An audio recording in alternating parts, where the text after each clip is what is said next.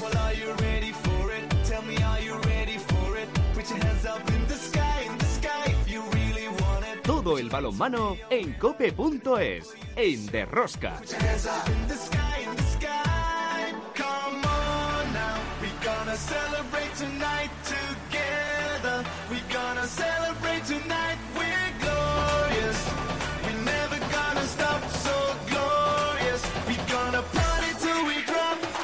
Hola, hola, ya estamos aquí otra semana más con todos vosotros. ¿Qué tal estáis todos? Amantes del balonmano, seguidores de Rosca. Cuarta jornada de la Liga Sobal y ya se comienzan a ver algunas cosas importantes. Por un lado, el conjunto que esta temporada dirige Rubén Garabaya, el Sinfín Cántabro, tiene muy buena pinta y está siendo uno de los equipos, yo diría, revelación en el inicio de temporada. Por otro, el balonmano Logroño no termina de carburar y lo más preocupante es no que no gane partidos, sino la forma con los que los pierde y que su juego no es bueno. El resto de la jornada con resultados dentro de la normalidad.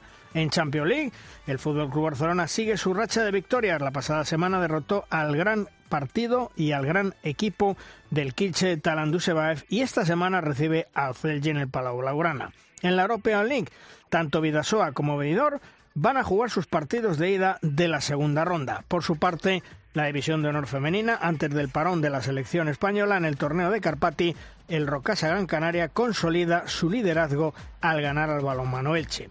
El próximo fin de semana, las guerreras jugarán el torneo Carpati, preparación de cara al Europeo 2022 frente a Rumanía, Serbia y Austria. Como veis, otra semana más tenemos muchas cosas que contaros. Os recomiendo no os perdáis ni un solo minuto del programa. El balomano. Empezamos en el control de sonido, Marcos Manchado en la producción del programa Belén de Arce y al frente de toda esta maravillosa y generosa familia apasionados del mundo del balonmano, Luis Malvar.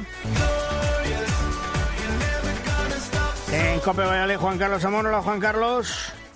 Buenos y fríos días. Ya ha entrado el otoño aquí y no nos ha dado ni transición. ¿eh? Aquí ya estamos absolutamente pertrechados de cara a lo que se nos viene encima. Y en Logroño Chema Jodra me imagino que después de las fiestas también heladitos, ¿no?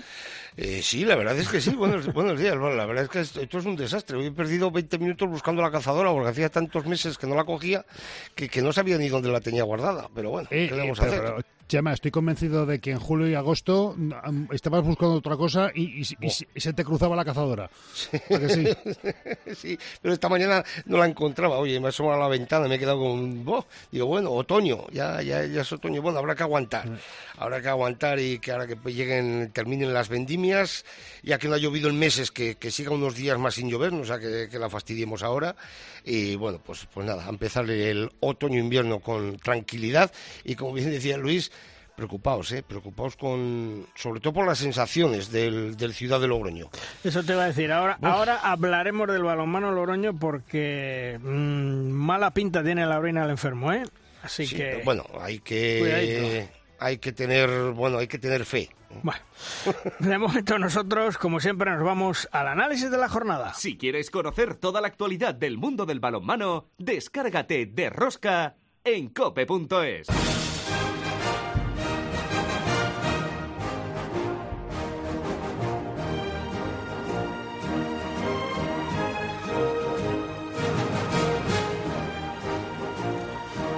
En nuestra primera tertulia, la tertulia que ya sabéis que denominamos Los Magníficos, hoy contamos con un excelente entrenador y estratega, Víctor García Pillo. Hola Pillo, ¿qué tal? Muy buenas.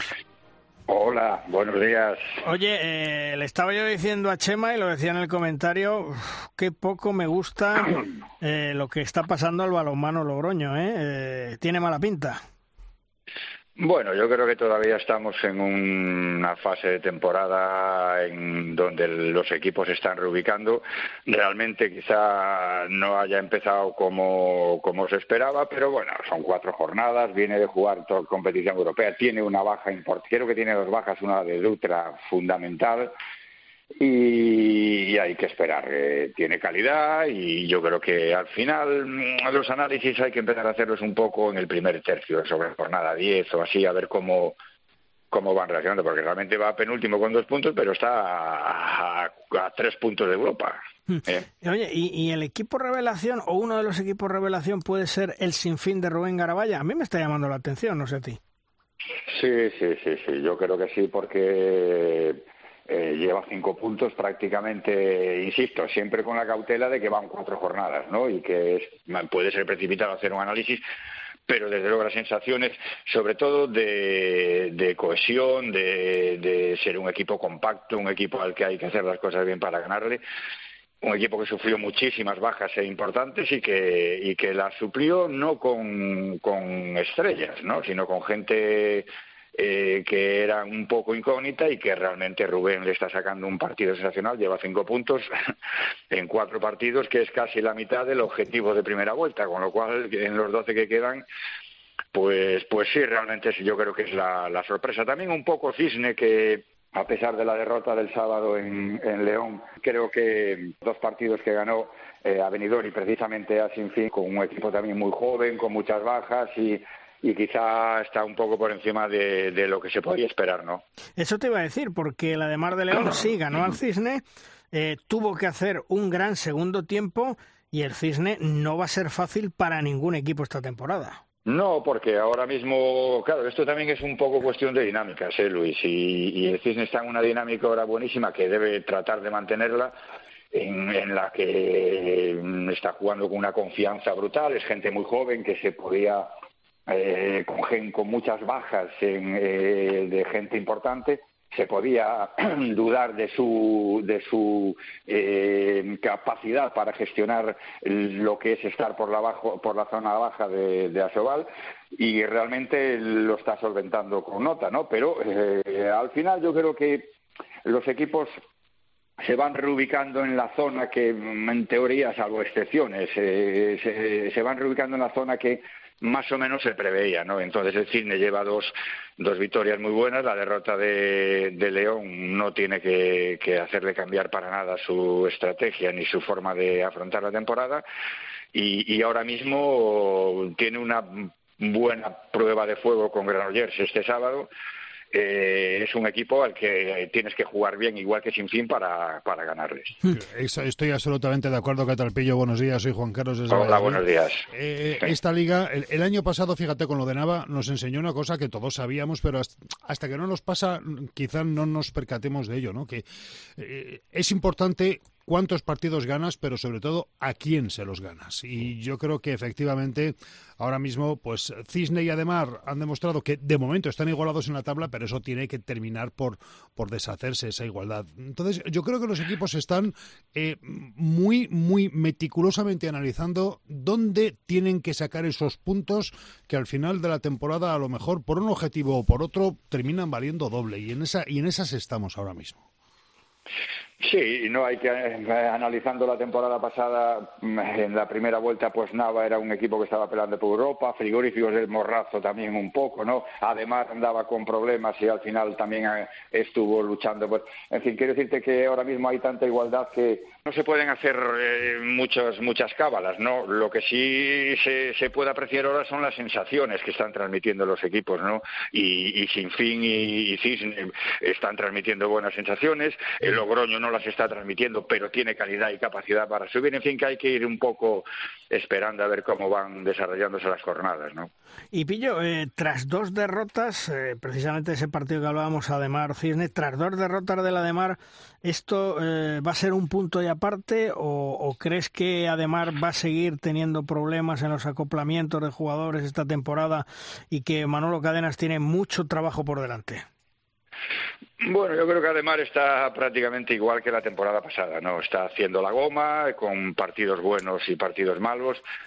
Eh, yo creo, y creo que ya lo comenté en alguna tertulia de la temporada pasada, eh, que es inaudito que un equipo de Manolo Cadenas sea el máximo goleado de la competición.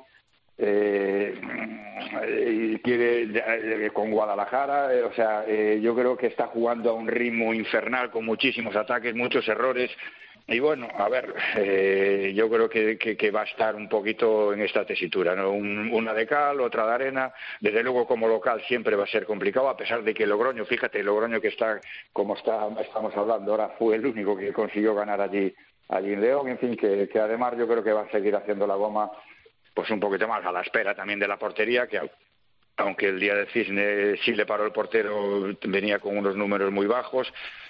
En fin, va a estar haciendo la goma hasta que coja, se asiente un poco y coja un poco de, tranquilidad y de, y de confianza de los jugadores. ¿Y el de todas maneras, a mí me parece que vamos a estar como la temporada pasada, ¿eh? ¿eh? Sobre todo, no sé si hasta tres cuartos, pero cuando menos hasta la mitad de la primera vuelta, yo creo que vamos a estar como la pasada temporada, con muchos altibajos, con, con equipos que ganan donde menos te lo esperas y equipos que pierden también donde menos te lo esperas y con quien menos te lo esperas. ¿eh? Y el que se une también a nuestra tertulia desde el Oriente Medio es el gran Tony García. Hola Tony, ¿qué tal? Muy buenas. Hola, buenos días. Muy bien. Bueno, Tony, antes que nada, ¿cómo te va? Bueno, pues adaptándome, adaptándome, siendo un Kuwaití más, eh, viviendo su, su día a día que yo creo que es la mejor forma para, para, poder entender pues cómo son, cómo funcionan y a partir de ahí poder ayudarles eh, en lo que yo conozco del balonmano y en eso estamos. Llevamos ya exactamente un mes y, no, y 25 días, o sea que no es poco. Oye, eh, ¿cómo ves la, la Liga Española? Eh, yo creo que muy fuertes, muy fuertes. Granoller, fíjate con las bajas que ha tenido, y en el Betia Naitasuna con Quique Domínguez, que está haciendo un balonmano excepcional. Bueno, lo de Granollers no nos debe sorprender porque Antonio Rama y el club están trabajando a la perfección. Yo entiendo que es muy difícil ¿eh? y lo están haciendo excepcional. Eh, se les van jugadores, como tú dices, pero reponen a la perfección, se adaptan súper rápido los jugadores que vienen nuevos, porque tú imagínate sustituir a los hermanos Márquez y te viene Rocas y te viene Yusuf, pues eh, y, lo están haciendo perfecto. Eso quiere decir que hay una labor ahí de trabajo de Antonio Rama de adaptación de los jugadores perfecta, ¿no? Y el engranaje de Granollers pues sigue funcionando a la, a la, perfección. Y como tú dices, el otro día vimos un partido excepcional de Granollers a Naitasuna, em, perfecto, un balonmano fresco, un balonmano rápido, uh, con muy buenas transiciones, eh, muy buenas individualidades, muy buen juego colectivo, eh, tanto por Granollers como, como Naitasuna, como comentas, ¿no? que están jugando yo creo que a un nivel muy alto. Eh, estábamos hablando, Tony, que el balonmano Logroño mm, tiene mala pinta, lo está pasando mal. Eh, Pillo decía, bueno, pues que hay que darle tiempo al tiempo, pero es que la verdad es que el balonmano Logroño ya no es como los partidos que pierde, sino cómo pierde y el juego que no desarrolla. Bueno, porque es lo que decimos, cuando hay cambios eh, en los equipos y cuesta ah, pues eh, hacer el, nuevo engranaje, conectar con todos los jugadores, hacer un nuevo, un nuevo equipo, cosa que no es fácil, y recordemos que todos los entrenadores lo decimos, pero como nos tratan como locos, que no es fácil ganar. Es muy fácil perder y no es fácil ganar. Y en estos momentos Logroño está luchando por, por, pues, por hacer su equipo, por eh, a conjuntarlo y que, y que está en medio de la competición. Y eso pues le va a costar, pero yo estoy convencido de que Logroño, con el grandísimo entrenador que tiene, pues va a seguir hacia adelante. Le va a costar un poquito más y ahí ya intervendrá la paciencia o no que tengan que tengan los eh, que tenga el club, ¿no? Pero yo creo que, que Logroño tirará hacia adelante. Pillo, en la Champions League, eh, ¿cómo ves tú al Fútbol Club Barcelona? Porque esta semana recibe al Celje, un Celje que viene de ganar al, al Kiel, no nos olvidemos, ¿eh? Cuidadito. Ojo, ojo, ojo con el Celje, que es un equipo, es un, los eslovenos tienen una cantera inagotable, cada dos o tres años sacan una una camada de jugadores que va, que rinde, se los llevan, vuelven a sacarlos y como tú bien dices, ya, dieron la primera sorpresa ganando ganando a Kiel, ¿no? Visitan el Palau y ahora yo al Barça lo veo lo veo muy firme con dos victorias de solvencia en con Besfe en Hungría y, a Kielce y hombre, sin fiarse, porque insisto, el, el balonmano esloveno siempre, eh, como esté en buena dinámica, es complicado, ¿no? Tony, eh, el Barcelona este año no tiene nada que ver con el año pasado. Está ya sentado, reposado, con más tranquilidad con Antonio Carlos, no tiene esa presión, pero lo dicho, recibe al Celje, ganar al, al Kiel no es nada fácil. Bueno, yo vi el partido, yo creo que Celje le salió un partido redondo, tanto en defensa como en ataque, estuvieron muy concentrados, muy metidos y, y el Kiel cuando quiso reaccionar, pues se vio que el partido se le puso muy, muy cuesta arriba, ¿no? Yo creo que es muy difícil asaltar el Palau. Eh, yo estoy de acuerdo que, que el Celje tiene este año un buen bloque, un buen equipo, pero el Barça en el Palau es un equipo muy fuerte, mm, eh, muy compacto y tú has acertado en lo que en tu comentario, ¿no?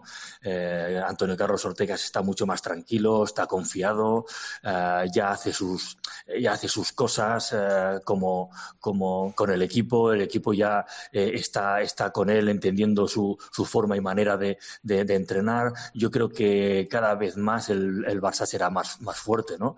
Y, y, bueno, es evidente, ¿no? Que y lo he dicho antes, no voy a, no voy a negarlo ahora. Es muy es muy difícil ganar un partido eh, y cada partido de la Champions pues es un es una nueva historia, ¿no? O sea, no quiere decir porque el Barça sea mejor equipo, pues pueda ganar al Celje, está claro, ¿no? Hay que mirar los momentos de los equipos y realmente Celje está en un buen momento. Eh, Pillo, a, mí, sí. a mí es que me parece, Luis, que el Barça está tan por encima de prácticamente todos los equipos de Europa me, me, parece bueno, que uf, puede, uf, vamos a ver, la Cuidado. cantidad, de, la cantidad de registros que maneja el Barça en todas las facetas, eh, yo creo que no se lo vamos a descubrir a nadie. Lo entrene quien lo entrene. Con esa plantilla prácticamente puedes jugar a lo que quieras, Hmm. despacio, deprisa, a la contra, aguantando, defendiendo.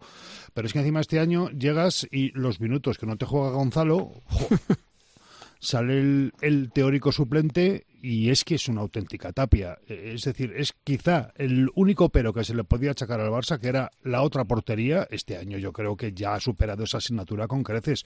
Eh, el Barça no es que sea aspirante a ser campeón de Europa. El Barça ha empezado la temporada, desde mi prisma, ¿eh? como uh -huh. campeón de Europa y los demás están jugando a ver quién lo evita. Hombre, yo le digo una cosa. Afortunadamente tenemos al Barça en Europa porque mañana se juega la segunda ronda de la European League. Ya cayó Cuenca, ya cayó el, el balonmano Logroño. Y ojo que nos quedan Vidasoa, que juega con el Kolstad noruego, cuidadito, que de momento no le suena mucho a la gente, pero ya veremos a ver este equipo dónde llegan los próximos años, y el Benidorm, que lo tiene más eh, asequible frente a, a la Micitia Zurich. ¿Tú, ¿Tú cómo lo ves, Pillo? Bueno, pues muy un poco como tú como tú lo has analizado también. ¿no? Yo creo que, que a los dos le va a costar por distintos motivos. El eh, Vidasoa porque el Costa, como bien dices tú, es un equipo eh, noruego duro, correoso y con buenos jugadores. Y el Benidorm, quizá el rival sea un poquito más asequible, pero Benidorm tampoco anda para echar cohetes ahora mismo. La baja de, de Parker le hizo un daño terrible. Y, y, le va a costar muchísimo a los dos. A, a mí me gustaría que, que, vamos, me encantaría que pasaran, ¿no? Sobre todo para, para callar esa sensación de que no podemos competir en Europa y que, excepto el Barça, pues eh, no somos capaces de ganar partidos en Europa, ¿no? Y eso sería muy importante para el prestigio y para la autoestima de la propia Liga Sobal. ¿Y tú, Tony, eh, cómo lo ves? ¿Piensas lo mismo que Pillo y que yo, que el Vidasoa lo va a pasar mal con el equipo nuevo del Costa y que el venidor, bueno, pues depende del resultado que tenga en casa? Sí, totalmente de acuerdo con vosotros. Por añadir algo, ¿no? Eh, está claro que todo el mundo quiere dar ese paso más en, en Europa y también es verdad que que Vidasoa pues está vivo y está haciendo un buen balonmano. Eh, en nuestra liga está, está fuerte. Esta semana tiene una, una semana muy dura. Primero esa eliminatoria en Europa y después contra el Barça. Pero yo creo que su enfoque está en Europa, en dar ese paso más y de, y de pasar de pasar de ronda, pasar a la otra fase.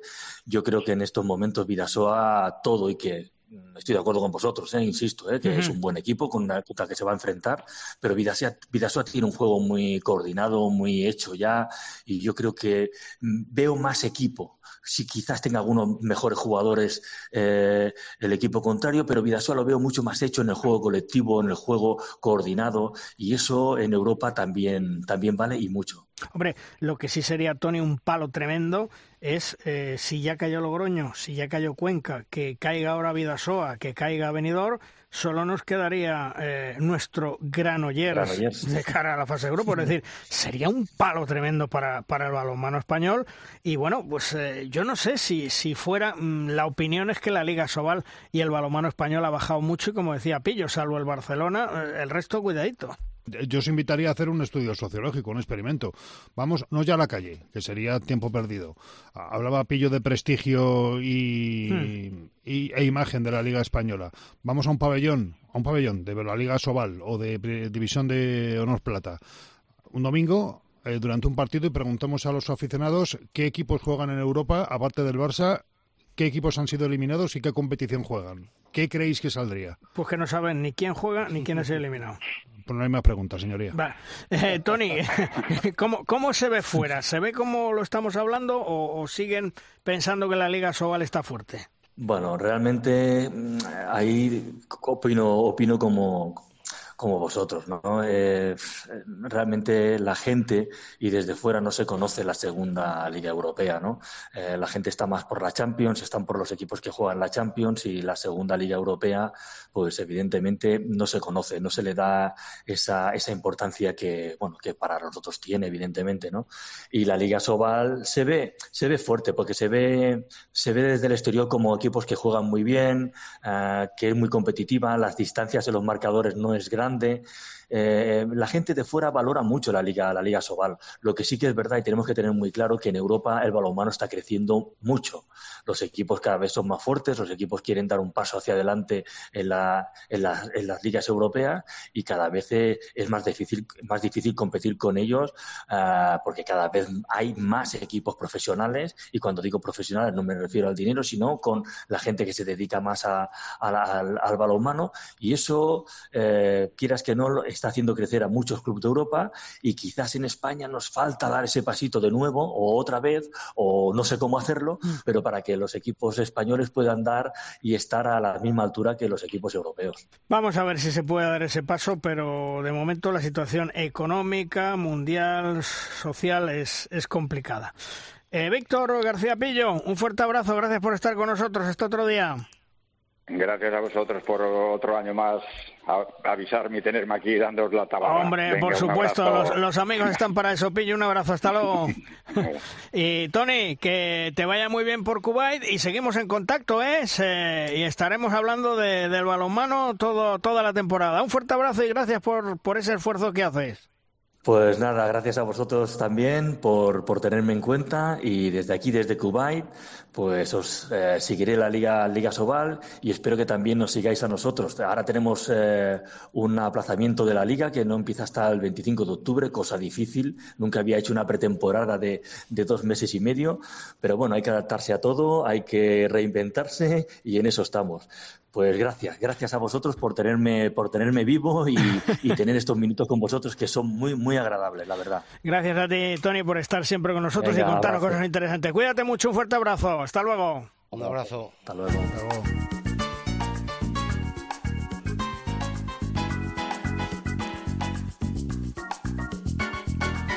Es el momento en derrosca de nuestra firma invitado. En la firma nos viene de la mano de uno de los mejores analistas dentro del mundo del deporte y del balonmano en particular. Es Anselmo Ruiz de Alarcón, nuestro analista de cabecera, que siempre con sus apreciaciones y datos acierta en las predicciones. Hola Anselmo, ¿qué tal? Muy buenas, bienvenido. Hola Luis, ¿qué tal? Bueno, ¿de qué nos vas a hablar en el día de hoy, Anselmo? Hola Luis, pues hoy se van a comentar efectos de las nuevas normas de juego. Pues vamos para allá. Sí, pues desde ese mes de marzo de 2022 en que en Derrosca adelantaste los cambios reglamentarios vigentes a partir de 1 de julio, hemos asistido ya a campeonatos internacionales de categorías de base y al inicio de las competiciones de clubes, por lo que empiezan a conformarse esas estructuras de análisis que permiten medir el efecto de las novedades. Existen dos normas que en principio parece que beneficiarán al ataque y otras dos normas que como hipótesis de base podemos establecer que van a beneficiar a la defensa. Respecto a la mejora del ataque, la ampliación de la zona de saque al nuevo círculo central puede permitir un mayor número de contragoles, es decir, de goles mediante contraataque tras haber recibido un gol. No solo esto, también una rápida transición puede evitar que el equipo defensor rival no pueda realizar esos cambios de jugadores ataque-defensa en caso de intentar disponerlo. Medida que también beneficiaría a un posterior ataque posicional si no se obtiene gol en la fase de contraataque tras saque rápido de centro. Por cierto, el contragol fue la clave con mayor peso estadístico en la final de Champions, en la final del Barça contra el Kilche. Hasta ahora, en balonmano masculino lo normal era marcar tres goles mediante contragol por partido. Estudiaremos cómo se modifica ese valor de referencia y se aumentan esos tres goles. Llama la atención cómo eh, el baloncesto ACB se ha apuntado esta temporada a un cambio reglamentario que permite el saque rápido sin que el balón tenga que pasar por las manos de los árbitros en los 38 minutos iniciales de esos partidos de, de básquet. Se han apreciado este fin de semana en la Supercopa de Baloncesto, en un déjà vu o en un flashback, eh, escenas similares a las que hace más de 25 años empezamos a observar en el balonmano con equipos explotando el despiste rival ante una mayor fluidez de juego. El balonmano lleva ya casi tres décadas de implantación de aquella reforma y puede enseñar, puede enriquecer a jugadores y técnicos de baloncesto que se asomen a nuestra ventana. La otra medida que puede beneficiar el ataque es la disminución del tamaño del balón en categorías no profesionales cuando éste no se impregne de resina, de pega. En principio es de esperar que aumente la velocidad del balón y que se diversifique el patrón de trayectorias en el que están entrenados durante años porteros de categorías juveniles. Respecto a las medidas que beneficiarían a la defensa, puede ocurrir con la disminución de dos pases tras aviso de pasivo, aunque en principio se nos, entre comillas, ha vendido esta norma como algo que permite una mayor fluidez del juego de ataque, un primer periodo de aplicación puede mejorar, aunque ligeramente, los índices de eficiencia defensiva ante menos opciones del ataque rival. Lo mismo puede ocurrir con la nueva normativa respecto a los balones a la cara del portero, que aunque se hace más restrictiva en cuanto a tarjetas rojas, sí puede disuadir determinados lanzamientos que hasta ahora eh, se producían sin llegar a su umbral. Y ahora vamos afuera del 40 por 20. Sé, Luis, que a veces eres pesimista o realista con estos aspectos, pero eh, siempre has contribuido también a mantener una llama de esperanza. Fuera del 40%, del 40 por 20 hay una medida estadística que podría beneficiar mucho la implantación social del balonmano, que sería una medida rigurosa, la del número de espectadores en los partidos. Asobal, por ejemplo, ya es una categoría legalmente, legalmente profesional y existen mecanismos que pueden acercarnos a la Bundesliga. En la web oficial de la Liga Alemana, justo al finalizar cada partido, se indica el número exacto de personas que mediante torno o código QR han accedido al partido y se establecen rankings consultables de manera transparente en web. Las ligas profesionales, profesionales, constan de un aspecto como el de la implantación social como uno de los fundamentales y no disponemos de estadísticas fiables en España hasta ahora para medirlo. Es el momento y si se logra disponer de esta información solo habrá beneficios para nuestro balonmano. Aspecto, por cierto, que el Consejo Superior de Deporte puede estimular. Saludos Luis y hasta la próxima. Gracias Anselmo, hasta otro día, un abrazo. Un abrazo.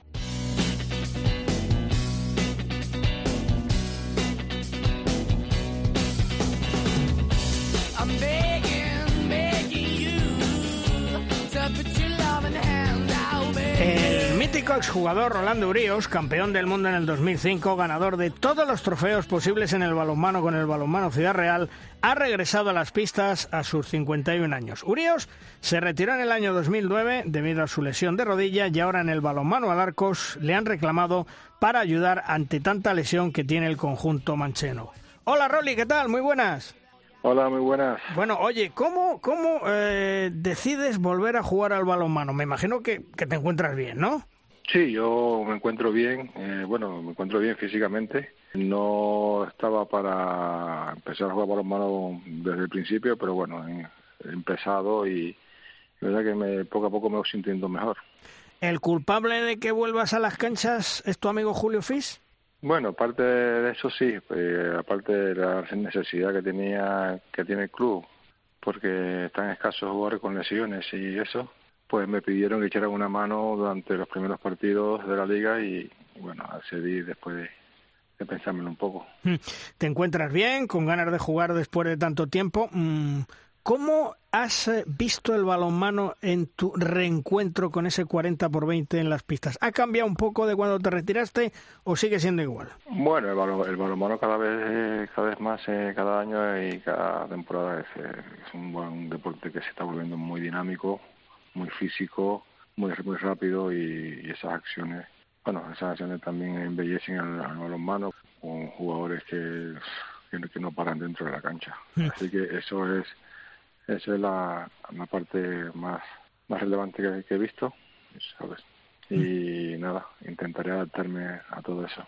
Oye, eh, en Alemania te cuidaste mucho y, y eso se nota positivamente. Sí, la verdad que, bueno, sí, eh, he hecho, aparte que he estado en un gimnasio, iba ahí cada un, dos o tres veces a la semana, eh, montaba, montaba, montaba bici, caminaba mucho, y aparte con mi equipo que estaba yo en entrenador, pues jugaba un poquito de futbito, me, me, ponía con ellos y a si de vez en cuando a atacar o a, o a defender y bueno, estoy y nada, eso me, me he mantenido a pesar de mis 51 años. Mm.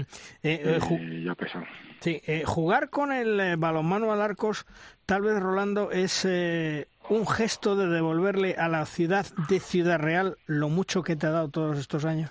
Bueno, pues sí, es un gesto de oh, devolverle un poquito lo que lo que me ha dado, los buenos momentos que he pasado aquí en esta ciudad y de ayudar también en un equipo que, que está en, progres en progresión. Eh, la edad pesa, eh, forma física la verdad es que no es la misma, pero la experiencia mmm, se nota en la pista y eso es un gran valor mmm, con un equipo que, bueno, pues digámoslo, eh, el balonmano Alarcos tendrá mucha gente joven, ¿no? Sí, muy, muchísima gente joven está en este club. Eh, no sé si la, si la media edad será unos 23, 24 años como mucho. Eh, y sí, la edad pesa, ya no tiene la misma rapidez, los mismos reflejos, la misma vista que tienes antes, mismo tacto con el balón, pero bueno, intentaré hacer lo mejor posible durante estos partidos que me quedan todavía con, con el Arcos y hacerlo lo mejor posible y ayudar al equipo. Porque es curioso, Rolando, que eh, vas a jugar o estar jugando con gente que conociste cuando ellos tenían 6, 7 años y eso a la vez yo me imagino te transmite energía, te rejuvenece, casi una segunda juventud. Sí, sí, eh, muchos jugadores que, que están en el equipo pues los conozco desde que eran prácticamente niños o, eran niños, así que eso te inyecta un, plus de, de juventud, de, alegría, ya sabes cómo son los chicos jóvenes y los adolescentes, siempre tienen alegría y la broma siempre en ellos y nada, intento adaptarme a, a ellos, no ellos a mí, sino yo a ellos y, y nada, echarle una mano en lo que pueda. De, de las dichosas rodillas, ¿cómo te encuentras? ¿Te has resentido o, o van de momento bien?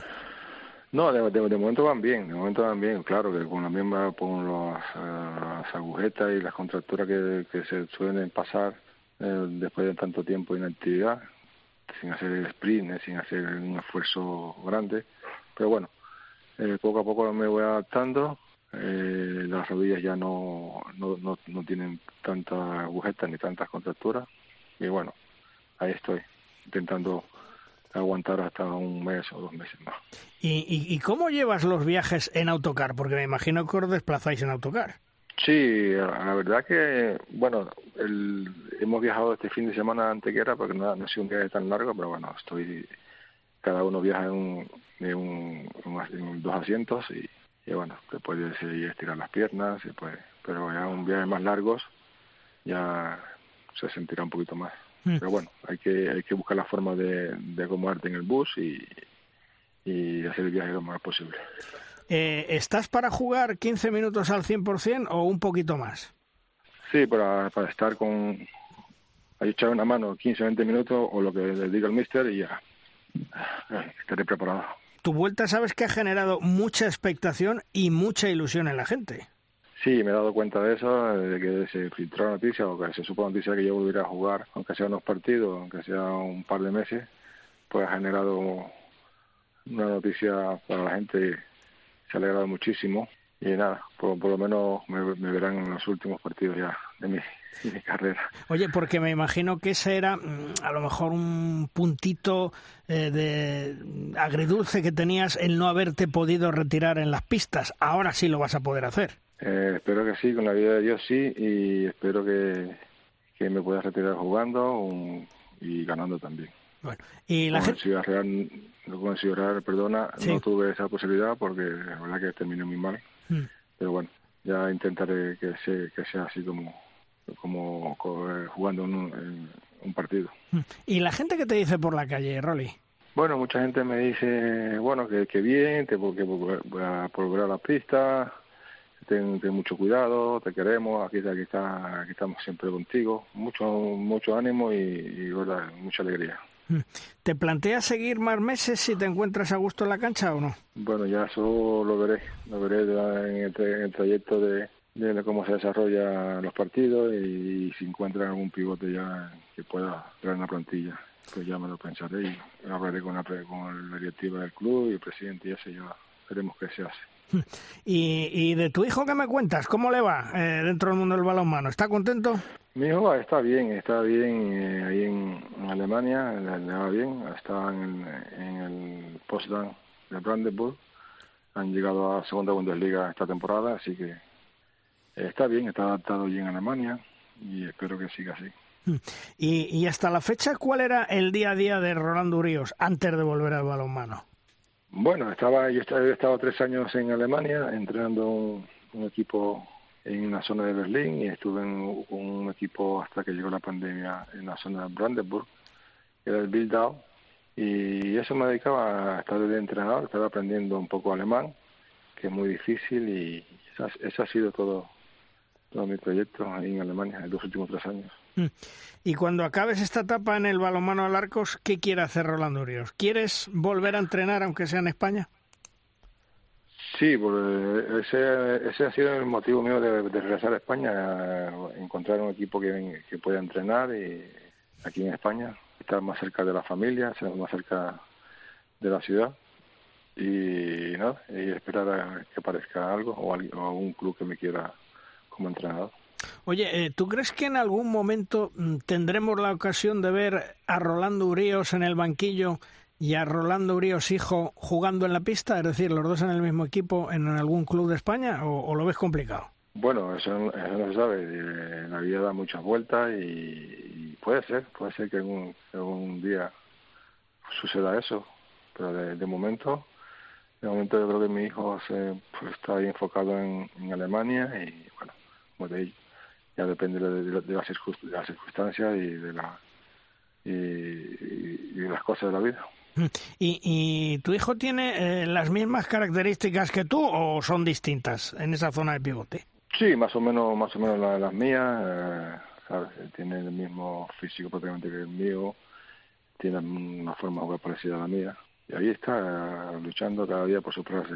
Pues Rolando, que te deseo que disfrutes, que lo pases eh, bien en los partidos, porque lo vas a disfrutar, porque tú eres un gran jugador que ya ha hecho todo lo que tenía que hacer, que estás ayudando ahora al balonmano al arco, y lo importante es que disfrutes, que lo pases bien, que enseñes a la gente joven que tienes mucho que aportar, y como siempre, pues eh, gracias por atendernos y, y un fuerte abrazo, Rolando. Siempre es un placer. Un abrazo y que tengan un buen día. Gracias, hasta todo el día, Rolando, adiós.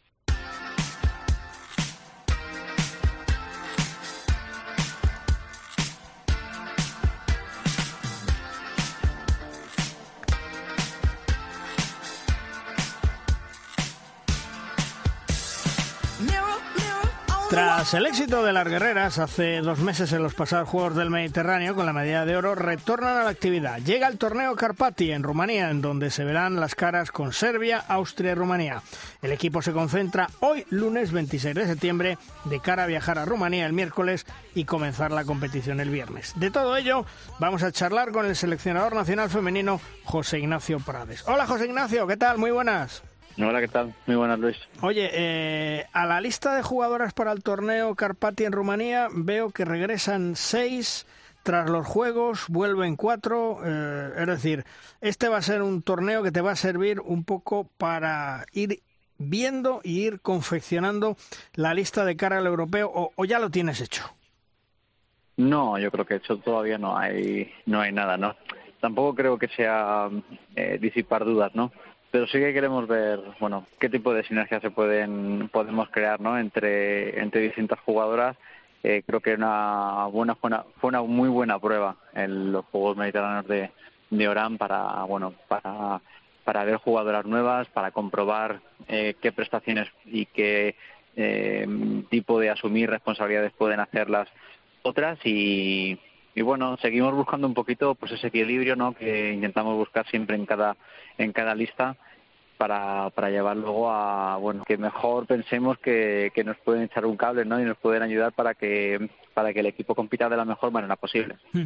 Porque los Juegos del Mediterráneo, esa medalla de oro, te ha hecho ampliar la lista de jugadoras de cara a los grandes torneos del futuro.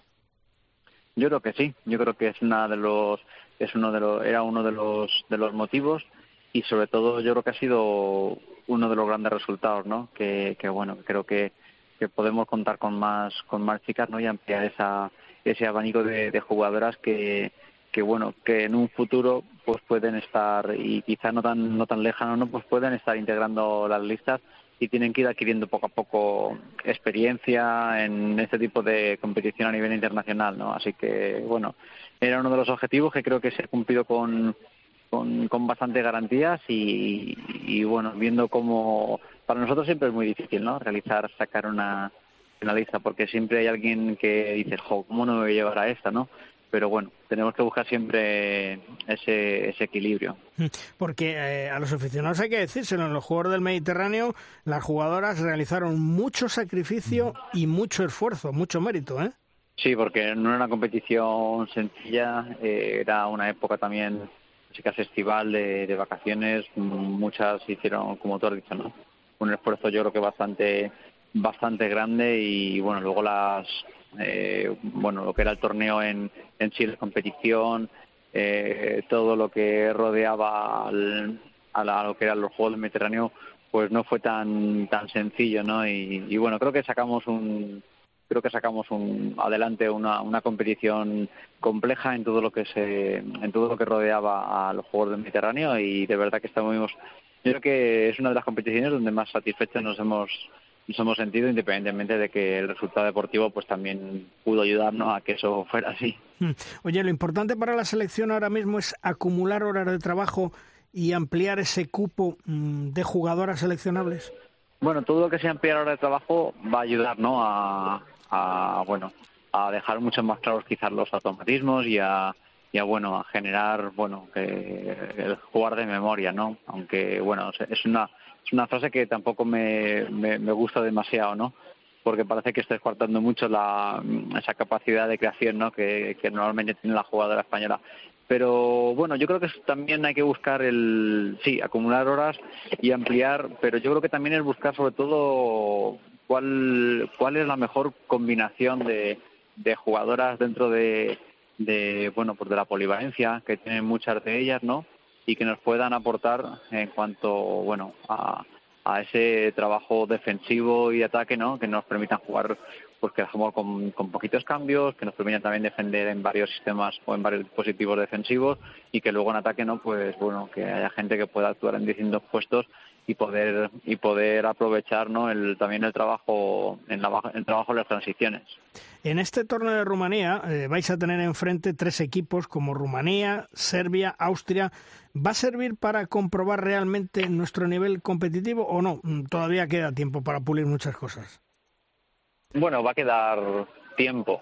Es cierto que no va a quedar tanto. Cuando vengamos del torneo de Rumanía va a ser algo eh, muy rápido, ¿no? El volver de nuevo a, España y pasados 15, 20 días pues nos tendremos que volver a concentrar para preparar ya el euro que, este año pues es más temprano de lo habitual debido al Mundial de Qatar de fútbol, ¿no? Y, y bueno, yo creo que es una buena piedra porque todo, porque sobre todo son sobre todo de selecciones eh, como Rumanía, Serbia y Austria que a pesar de que el Mundial de España eh, fue una de las más perjudicadas por el tema del, del COVID. Creo que son selecciones que dan un muy buen nivel y que van a y que van a ser, yo creo que muy complejas, ¿no? Así que creo que puede ser una buena piedra de toque. ¿Se está invirtiendo lo necesario en la selección nacional femenina? ¿Estás satisfecho? ¿Estás contento? Yo sí, la verdad que siempre que, que nos reunimos siempre lo intentamos hacer en las mejores en las mejores condiciones, intentamos siempre dañar eh, bueno, mejoras en cuanto a, en cuanto a bueno número de número de jugadoras, en cuanto a, a staff técnico, en cuanto a aprovechar al máximo nuestros nuestros recursos y, bueno, la verdad que sí, estoy muy contento ¿no? de cómo se está desarrollando hasta el momento todo.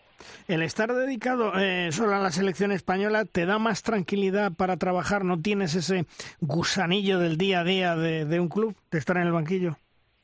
Bueno, el gusanillo del día a día yo creo que se tiene, se tiene siempre, ¿no? Y, pero es cierto que, que de momento entre la actividad en, en la, entre la actividad del CAR que hicimos con la con el grupo Promesas de la generación 0809 y con la proximidad del, del europeo hay muchísimo trabajo que, que realizar, ¿no? Hay muchísimos hay muchos partidos que, que visionar, hay muchos partidos que, que, que seguir, hay muchas jugadoras a las que examinar o mirar con lupa, ¿no? Porque no se trata de, de un stand como tal. Y bueno, la verdad que no, no, no, no paramos y, y, no te da tiempo, no te da demasiado tiempo, ¿no? A, pensar en otras cosas.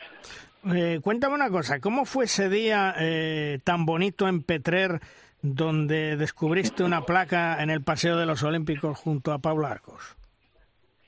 Bueno, pues fue un día, pues como te puedes imaginar, pues muy bonito, ¿no? Muy bonito, porque además lo hice en mi, en mi pueblo, lo hice con mi gente, con mi familia, mi mujer, mis padres, eh, lo hice con también con muchísima gente conocida que hacía mucho tiempo que no que no veía, gente del club, gente del, del pueblo, ¿no? Y bueno, fue un acto eh, sencillo, que la verdad que se prefiere muchas veces así, sencillo, pero yo creo que muy emotivo y muy bonito. Hmm. ¿Y el equilibrio entre jugadoras veteranas y jóvenes lo has alcanzado ya? ¿Se está alcanzando? Bueno, yo creo que se está en proceso, ¿no? Eh, eh, como, como se diría, yo creo que va todo en proceso y va en camino. Eh, es difícil, ¿no? Siempre coger esa sinergia, ¿no? Pero bueno, esa combinación de creo que es súper necesaria y poco a poco yo creo que sí que se va se va se va logrando. Lo que sí podemos afirmar, eh, José Ignacio, es que el relevo de las guerreras está más que garantizado, ¿verdad? Sí, yo creo que hay gente joven muy interesante, ¿no? Que, que está siempre a, a las puertas de a las puertas de la de la sede, ¿no? Y bueno, yo creo que lo más importante es que hay mucha gente con, con hambre, que tienen, hay generaciones, vienen por detrás generaciones, yo creo que también muy buenas de, de, chicas que hay que intentar que, bueno, pues que dándole todas las herramientas posibles para que sigan eh, progresando y, y, creciendo y sobre todo, pues bueno, que a la gente jovencita eh, y a las jóvenes, pues que vayamos intentando metiéndolas, ¿no? Para que cojan esa experiencia necesaria a nivel internacional que, que muchas veces no se tiene y que hay que hay que ir poco a poco, ¿no? Para ir terminando, José Ignacio, porque sé que te tienes que desplazar ya a la concentración de la selección España, mm. la femenina. Eh, ¿Va a haber muchos cambios en la selección definitiva para el europeo o esta va a ser la base? Yo creo que no, yo creo que será la base, ¿no? Puede haber alguna variación, ¿no? También eh, muchas veces tenemos que lidiar con, con, con handicaps que no espera nadie, ¿no? Como lesiones, etcétera. Ojalá toquemos madera de que no de que no sea así, de que de que realmente todo el mundo esté disponible y, y sea una lista para nosotros será difícil poder elegir, pero ojalá que, que bueno, pues que sea una lista lo más equilibrada posible, lo más meditada, analizándolo todo, pero con bueno, con cierta garantía, ¿no? Pues para para para afrontar un europeo dificilísimo, pero a la vez ilusionante. Pues lo que tú dices, lo más importante, que no haya lesiones para que no te trastoquen los planes que llevas para esa selección española en el europeo. José Ignacio, como siempre, un placer charlar contigo y gracias por atendernos. Un fuerte abrazo. Muchísimas gracias, un saludo, Luis. Hasta luego.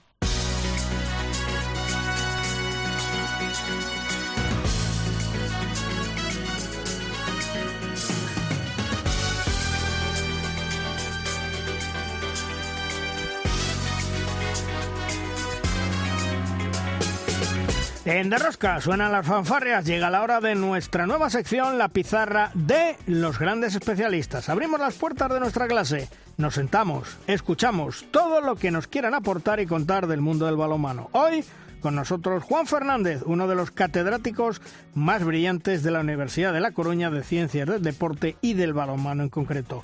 Hola Juan, ¿qué tal? Muy buenas. Tu pizarra en el día de hoy, ¿sobre qué va a tratar? Hola a todos y a todas. En esta primera intervención me gustaría dejar patente mi agradecimiento tanto a la cadena COPE como al director del programa, Luis Malvar. Gracias por contar conmigo y espero que los oyentes sepan disculpar mis errores. Que sepan que hablo desde la libertad y con el ánimo de aportar. Ese es mi objetivo. Está empezando una nueva temporada y muchas son las novedades. Tenemos una larga lista de éxitos deportivos en todas las categorías. Sin duda, el trabajo diseñado por nuestros técnicos y en especial por nuestro director técnico Jordi Romans en el CAR de Granada tiene mucho que ver. También sabemos que esto está unido a que la crisis de la Liga Sobal, crisis económica, ha hecho que muchos clubes hayan tenido que dar minutos a jóvenes que antes no los tendrían. Ese bagaje, esas experiencias están en la mochila de estos jóvenes que sin lugar a dudas han puesto su grano de arena en estas maravillosas medallas de oro. Qué pena que Televisión Española y otras cadenas no sepan o no sean capaces de ver la importancia que éstas tienen y si le den minutos a otros deportes de equipo y a otras disciplinas y no a nosotros. Y ya que hablamos de la Liga Sobal, la recién constituida como liga profesional ha vendido su alma y su cuerpo a la plataforma La Liga TV. El balonmano de élite español masculino se tiene que pagar para ver, mientras que el femenino auspiciado y bajo el paraguas de la federación se ve en días y horarios imposibles. Para que un deporte se difunda tiene que ser en abierto y con acceso universal. Esto hace tiempo que ya no se cumple en nuestro país. Creo que Asobal se pega un tiro en sus propios pies. En las universidades ya estamos asistiendo al desconocimiento más absoluto de nuestro deporte. Los alumnos de las facultades de ciencias del deporte llegan absolutamente como un disco duro blanco. No tienen ni idea de este deporte y esto es algo que los profesores llevamos constatando de 8 o 10 años hasta nuestros días. Es casi imposible, partimos de cero. Si a esto le sumamos que la pandemia se ha llevado entre un 8 y un 12% de los niños y niñas que disfrutaban de esta actividad y que yo sepa, he prometido plan especial de recuperación ni se le espera ni ha aparecido. No van a llegar las medallas de oro para recuperar a nuestro deporte. Necesitamos que llegue a las pantallas, a las pantallas del siglo XX y del siglo XXI, para que se difunda. Si no, el futuro no se arreglará ni con medallas.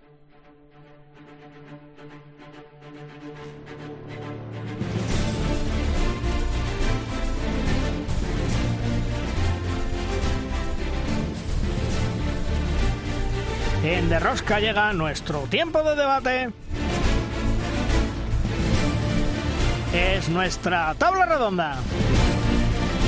Una tabla redonda que en el día de hoy contamos con nuestro buen amigo y compañero Fernando López Hervás de Movistar Plus. Hola Fernando, ¿qué tal? Muy buenas. ¿Qué tal? Saludos. Bueno, eh, Fernando, mm, yo me he quedado sorprendidísimo con su tarjeta de presentación. Ya, no ya lo conocíamos, que era un gran portero. Eh, Nielsen, el portero del Barcelona, que fíjate, con Gonzalo Pérez de Vargas, eh, antes lo comentábamos con Juan Carlos Amón, la, yo diría casi casi la mejor portería del mundo, ¿eh?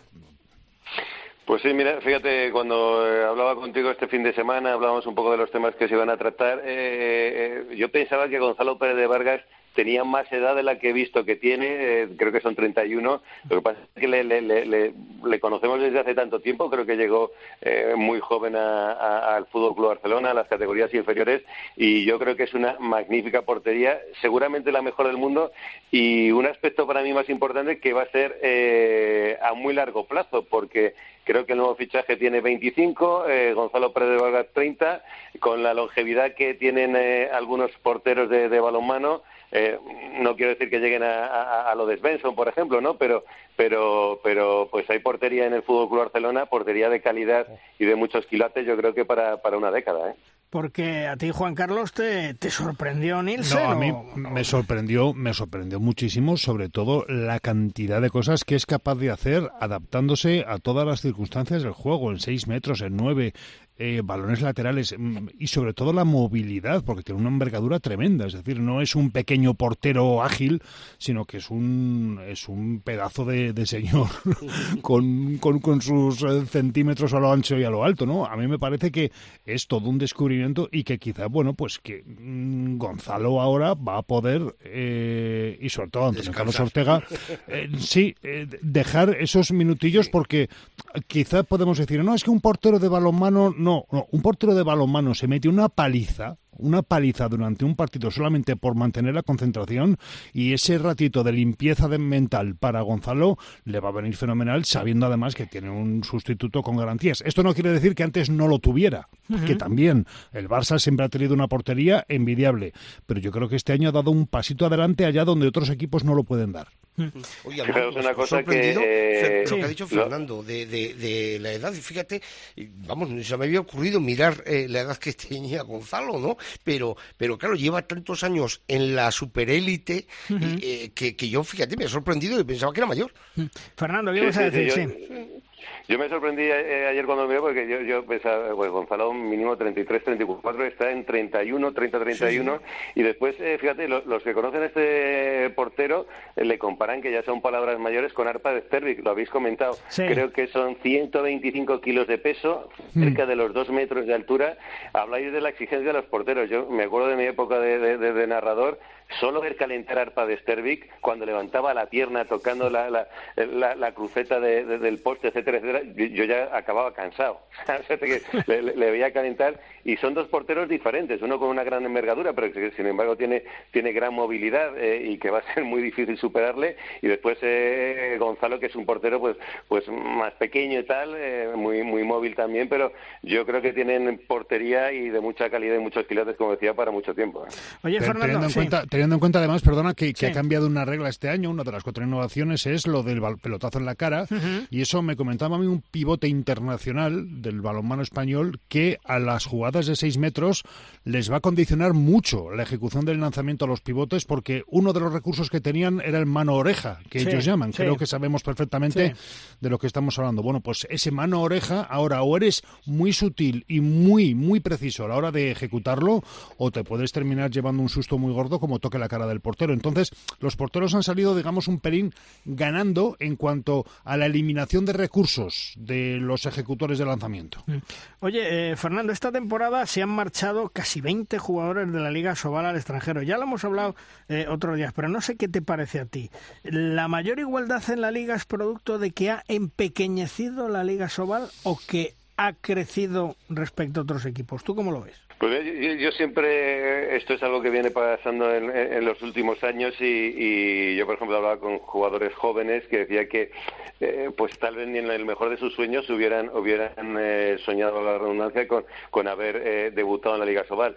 Esa salida de, de- algunos jugadores o de muchos jugadores hace que, chavales de la cantera de, de diferentes equipos tengan la oportunidad y bueno, pues eh, en cuanto a la Liga sí que estamos viendo sorpresas, pero desgraciadamente hasta que no volvamos a tener una liga donde se le compita al, al Fútbol Barcelona el campeonato, pues, eh, pues eh, la igualdad a partir del segundo a mí me vale de poco, sinceramente. Yo quiero igualdad en cuanto al título, en cuanto a los primeros puestos, y yo creo que, que eh, bueno, pues recuerdo con, con, con nostalgia las épocas en las que éramos importadores de los mejores jugadores del mundo y no ahora que somos exportadores de algunos de los mejores jugadores nacionales de- del mundo. Eh, sin embargo, eso es curioso porque después con la selección no se nota porque eh, exportamos nuestros mejores jugadores, siguen jugando un- a un primer nivel en grandes equipos europeos, pero yo creo que sí que merma nuestra liga. Por cierto, me cuentan mis pajaritos que un presidente de un club importante de Asobal ha conseguido que la Asobal contrate a un amigo suyo para la centralización del cobro de los abonos de los socios de los clubes de Asobal. Otro gasto nuevo en las cuentas de Asobal. Pero es que esto no queda aquí, puesto que también otro presidente de otro club de Asobal también ha logrado que a otro amigo suyo se le contrate para llevar los servidores página web de Asobal y yo me pregunto, ¿pero Asobal no tenía ya un informático para todo esto? O sea, ¿vosotros entendéis una persona para el cobro de abonos de los socios? Pero eso, eh, ¿qué, qué- qué se pretende? ¿Auditar eh, los ingresos de los eh, clubes en concepto de socios, prorratearlo y hacer una caja común? Eh, es que no, no- es que no acierto a comprender el Pues, concepto. pues ¿no? yo el concepto lo tengo muy claro, es decir, colocar un amigo en un puesto, porque tú me dirás qué falta hace colocar una persona para que centralice el cobro de los abonos de los socios de los clubes. Pero eso Pues cada, cada club, cada- cada club claro. puede hacer un recuento de sus ingresos en ese concepto Claro. y transmitírselo a su ahora liga privada y profesional que es la, la Soval. De todas formas, con esto de la creación de la profesionalización en el balonmano vamos a ver cómo muchos puestos que en teoría pues antes nos parecían absolutamente prescindibles eh, van a empezar a crearse porque yo me, me parece que cada departamento y cada área va a necesitar un, un especialista o van a pensar que necesita un especialista y eso va a generar puestos accesorios. ¿eh? Sí, pero te voy a decir una cosa, del millón cuatrocientos mil euros que tiene de presupuesto a Sobal, mm, gana el presidente, gana el secretario, gana el director, ahora colocamos a estos dos, es decir, va a haber más gastos. ¿Sabes lo que supone? Que van a repartir menos dinero entre los clubes. Cuidadito, ¿eh? Cuidadito. Sí, pero bueno, imagino que con esa variable contarán, ¿no? Pues no lo sé, porque se creen que va a venir eh, el maná con la liga profesional, que todavía quiero ver que se haga, ¿eh? porque hay muchas incógnitas. ver, el, el- el- el problema de, de- de- de- de una liga profesional no es que le pongas el nombre. eh, o sea, podemos decidir, oye, pues eh, mira, la liga de ping-pong de mi barrio la hacemos profesional, pero habrá que generar recursos ¿no? para que sea profesional. Entonces, el principal problema de nuestro deporte es cómo Claro. generar los recursos. Tú puedes imponer un jefe de prensa a los equipos, puedes eh, poner un direc- imponer un director deportivo, pero es que eh, muchos de los clubes de la Soval eh, sobreviven ya para, para, para intentar pagar las, las eh, las nóminas de los jugadores. Entonces, eh, ¿cómo generar recursos para esa profesionalidad? Yo no lo Pero veo. Fer- Ferna- Fer- Fernando, de- defíneme, por ejemplo, la figura de director deportivo de un club de balonmano, en un equipo mm, de media tabla, no vamos a hablarte de a hablar de un equipo de Champions League. Eh, ¿qué, qué, qué hace un director deportivo en un equipo de balonmano? O sea, al final, claro, yo claro. creo, yo pi- lo que, lo que pienso es que lo único que hace es eh, las gestiones para conseguir traer a los jugadores que elige el entrenador. Eh, y- y evitar esas llamadas de teléfono, esas reuniones en las cuales, por cierto, a los entrenadores, a los que yo conozco, les gusta estar y les gusta hacer, les gusta llamar en persona a los a los jugadores. Eh, eh, entonces, ¿cuál es la labor de un director Sí, yo- yo- yo deportivo en más- un equipo bien- medio? Más que un director deportivo, por ejemplo, sí que me refiero a, a- a un marketing, una comunicación, que yo creo que los equipos profesionales deben tener eh, alguien de comunicación específico para dar eh, visibilidad al deporte, a lo que hace el equipo, etcétera, etcétera. Pero tú no le puedes imponer a, a- un equipo modesto de la Liga Sobal que, que ya le cuesta pagar a sus jugadores eh, que tenga la figura de un jefe de prensa, etcétera, etcétera, Claro. que yo creo que sería muy necesario, ¿sabes? Bueno, vosotros fijaros que eh, Que acabamos de empiece, escuchar... que, que que empiece por tenerlo la propia Sobal. Bueno, sí, porque ni, ni- ni está ni se le espera, así de claro. Eh, hace poco, hace unos minutos, hemos escuchado a Juan Fernández, todo un catedrático de la ciencia del deporte, que conoce perfectamente el mundo del balonmano, que sus hijos son jugadores de balonmano, y me contaba que estuvo presente el otro día en el Ademar de León Cisne, un Cisne que no es un equipucho, es un equipo que está haciendo eh, un buen inicio de temporada y el Ademar no anda muy allá. ¿Sabéis cuánta gente había en el pabellón el otro día en León? A ver, darme unas cifras O sea, así. pues León ha sido siempre históricamente una plaza que bajar de los 2.000 era mala entrada. Vale, tú dices 2000. ¿Tú cuánto No, dices? ¿Tú, ¿Tú cuánto dices, eh, eh, Fernando? Eh, conociéndote y sabiendo que es una pregunta... Con trampa, sí. pues no sé, 1500 o... Che- Chema, a ver, 2000, 1500. Chema, a ver, ¿quién da más? seteci- 700, que te veo. Nada, el precio justo no habéis acertado. 500. 500. Pues es una pena porque yo, yo- yo me acuerdo que, que León era una de nuestras plazas favoritas para torear porque porque eh, el partido podía salir mejor, eh, peor, regular, pero pero el público era un aliciente en León, en Valladolid, en estos campos espectacular. Pues fíjate, eh, creo que ha habido Copa Liga Eva, Liga Eva, ¿eh? que estamos Ujú. hablando de cuarta, cuarta división de baloncesto. Eh, jugaban la nueva Cultural y Deportiva Leonesa su partido y creo que ha habido mil personas en un partido de cuarta de baloncesto. Pues imagínate. Y luego lo que hablábamos de, de la liga profesional que quiere ser la Liga Sobal, es decir, no tienen patrocinador, no tienen televisión en abierto. La temporada pasada, presuntamente, de los 16 equipos de Asobal, 11 pagaban en B.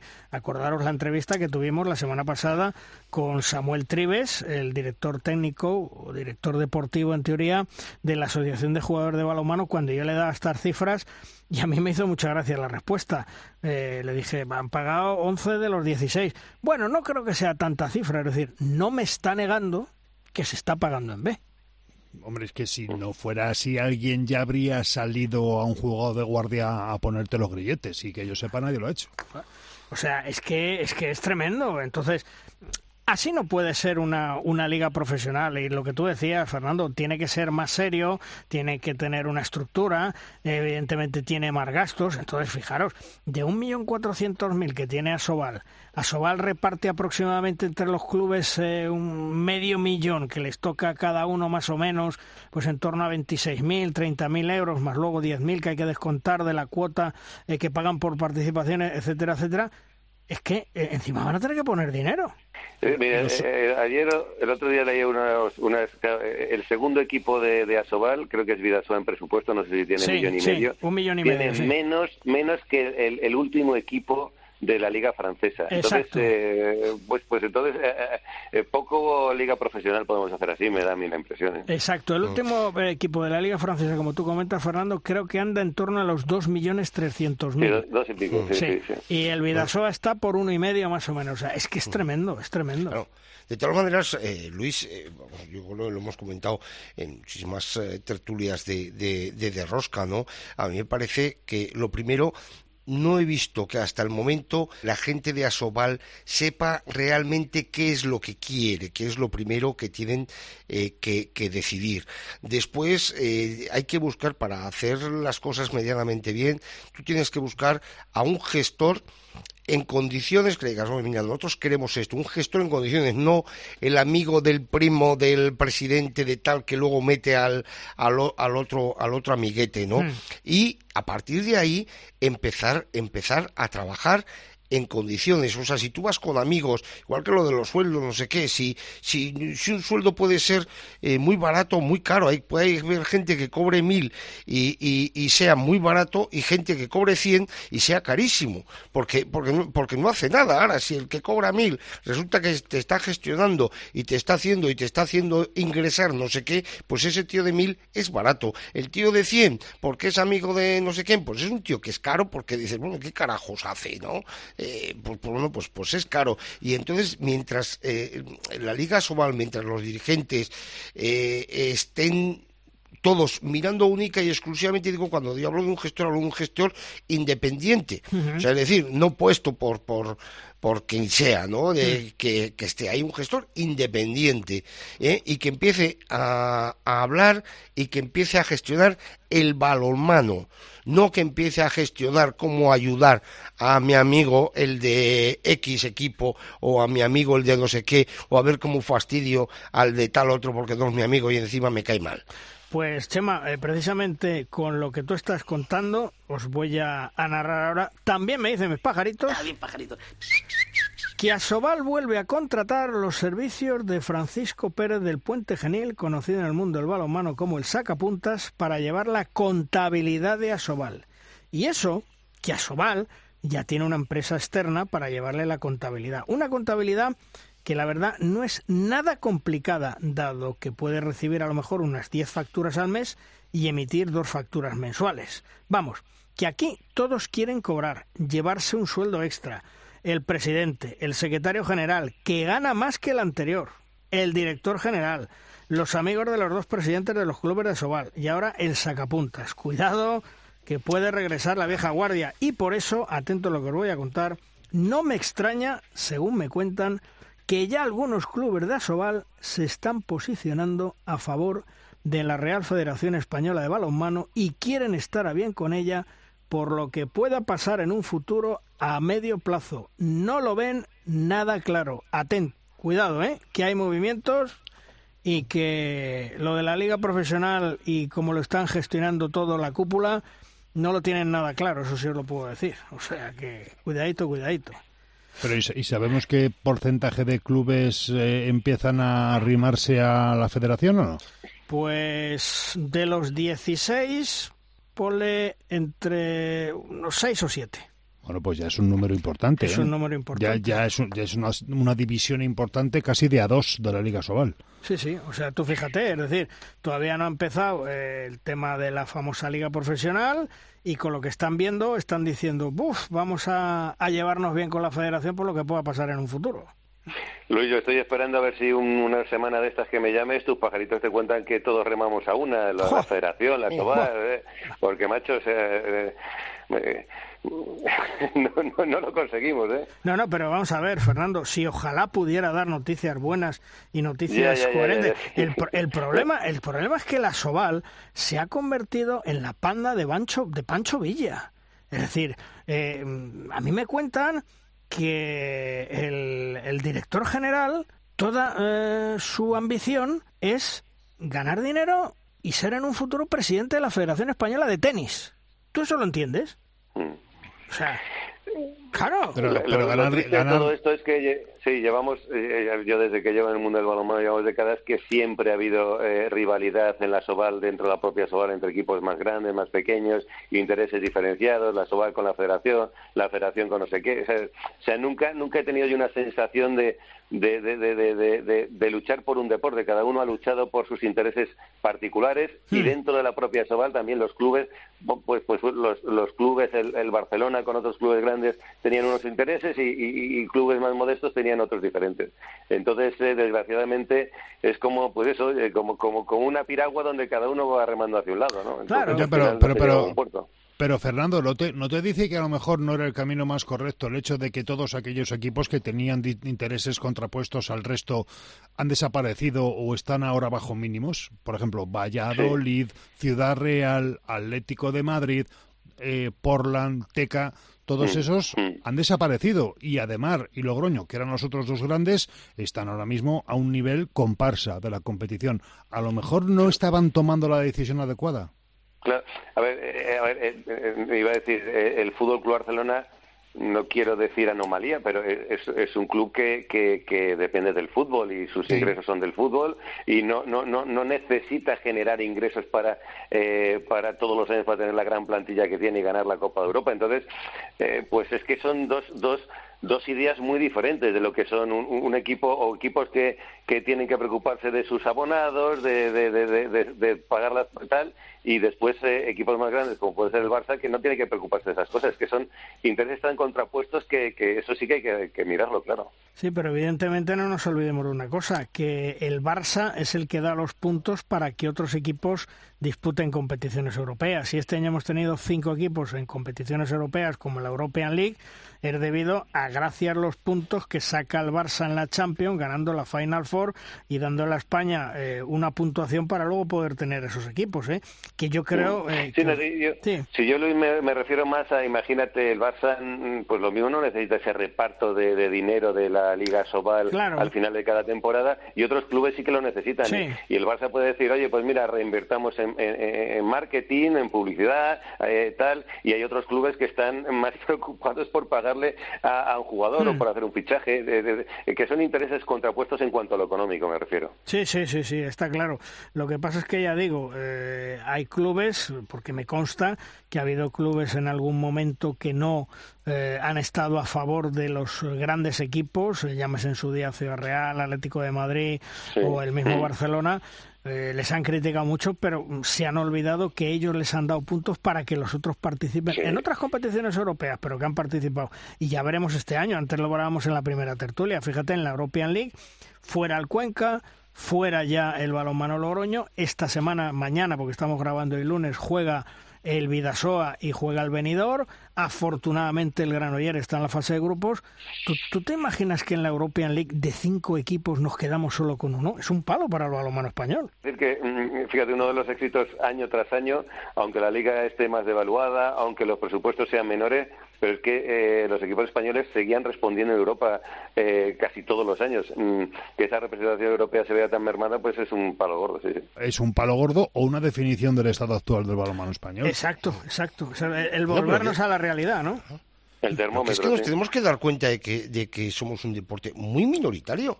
Mira, O sea, y hasta que no, eh, o sea, hasta que no tengamos metido eso entre ceja y ceja eh, y, y comencemos a trabajar para eh, entre todos eh, los medios dándole un poco más, los, eh, los directivos por otro lado, los, eh, los eh, clubes los clubes por otro y tal, hasta que Los no colegios, veamos eso, no, no vamos a ir a ninguna parte.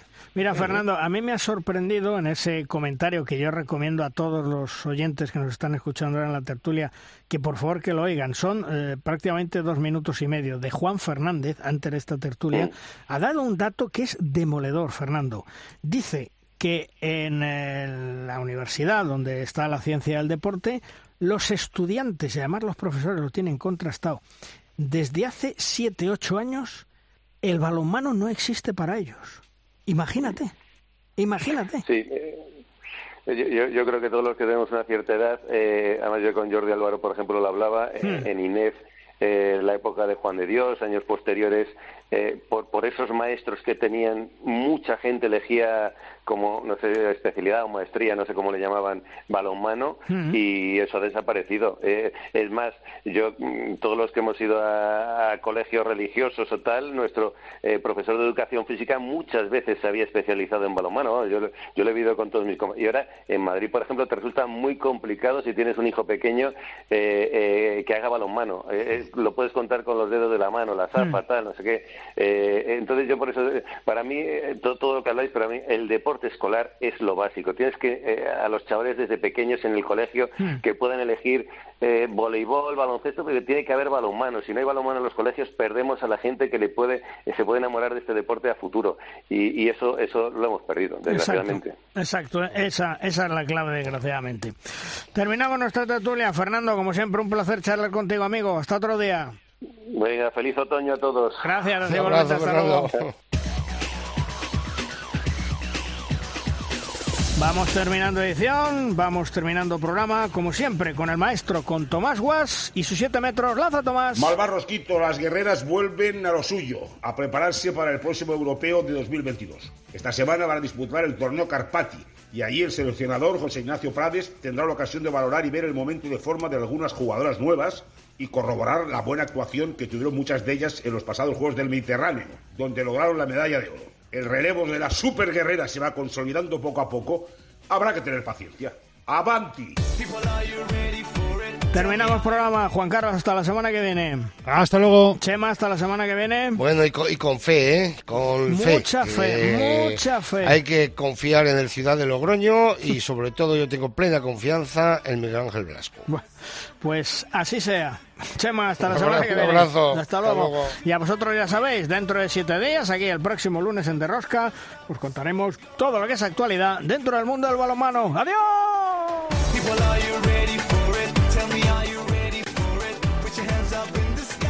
Todo el balonmano en cope.es, en Derrosca.